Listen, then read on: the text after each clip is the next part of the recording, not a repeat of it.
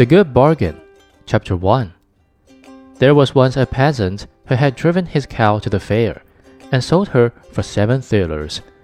On the way home, he had to pass a pond, and already from afar he heard the frogs crying, Ache, ache, ache, ache. Well, said he to himself, they are talking without rhyme or reason. It is seven that I have received, not eight. When he got to the water, he cried to them, Stupid animals that you are! Don't you know better than that? It is seven thalers and not eight. The frogs, however, paid no attention to his reckoning, but still cried, Ache, ache, ache, ache. What? cried the peasant, quite angry. Since you are determined to know better than I, count it yourselves, and threw all the money into the water to them.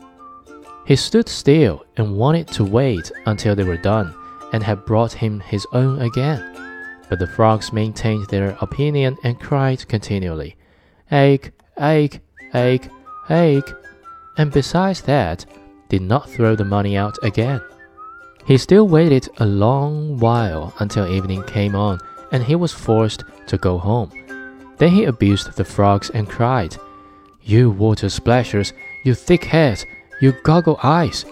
You have great mouths and can screech till you hurt one's ears, but you cannot count seven thalers. Do you think I'm going to stand here till you get done? And with that, he went away. But the frogs still cried, Ache, ache, ache, ache, after him till he went home quite angry.